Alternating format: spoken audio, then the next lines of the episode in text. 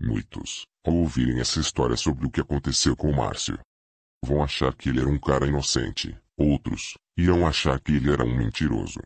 Porém, devo confessar que entre essas duas alternativas, a opção correta é de que ele foi apenas uma vítima, que esteve em contato com mais um caso do Além do desconhecido.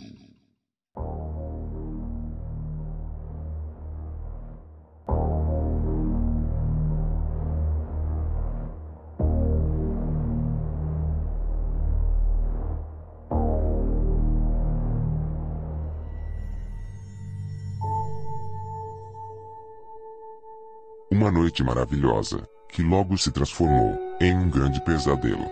Pior do que qualquer coisa que ele pudesse imaginar, principalmente pelo fato de que ela, sua amiga de encontro, estava morta.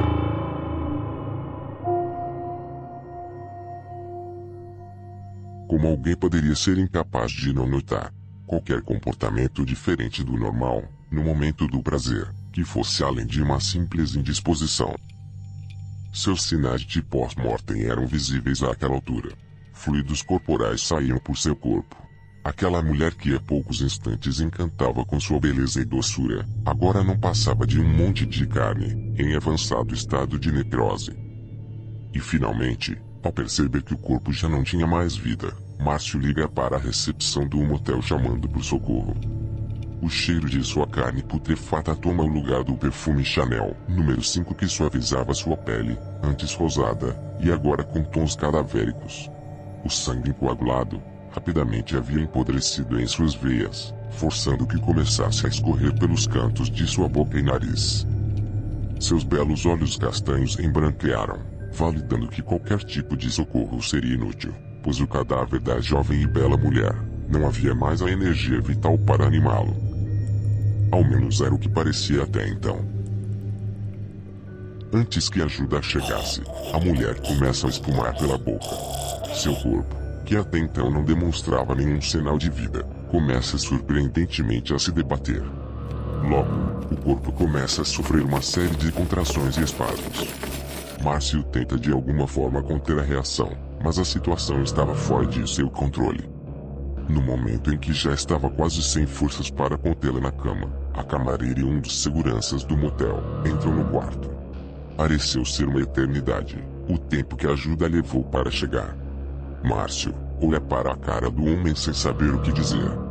Ao ver a cena, o segurança entende o que deveria ser feito, mesmo sem precisar dar uma palavra. De imediato, os dois se prontificam em ajudar. A camareira pergunta o que estava acontecendo com ela anos trabalhando naquele motel, já havia visto de tudo, mas uma mulher alterada daquele estado, nunca tinha presenciado algo igual. Márcio, não sabia o que pensar, quanto menos ao que responder. A única resposta mais óbvia, era a que todos estavam vendo com seus próprios olhos. Sim, ela havia se transformado em uma morta-viva. O segurança que veio ao seu socorro, era um homem de cor, e que possuía um porte físico avantajado. Ele tenta usar essa vantagem física para segurar o corpo histérico pelos braços. Ao tentar fazer isso, sofre uma dolorosa mordida em seu pescoço, arrancando um pedaço de sua carne. O homem berra alto com a dor, enquanto o sangue imediatamente jorra de suas artérias, banhando todos aqueles que estavam juntos na tentativa de conter a mulher. O cadáver se debatia com uma força física sobrenatural, incompatível com o porte físico da jovem mulher. O corpo sem vida humana conforme conhecemos, era dotado apenas dos instintos mais básicos.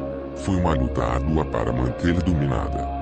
Por fim, o grupo consegue amarrá-la e amordaçá-la. Após isso, o segurança de quase dois metros de altura, que havia ido para ajudar na contenção, cai esvaecido no chão. Não demorou para que suas feições e tom de pele mudassem drasticamente, sinalizando que supostamente não havia resistido ao ferimento.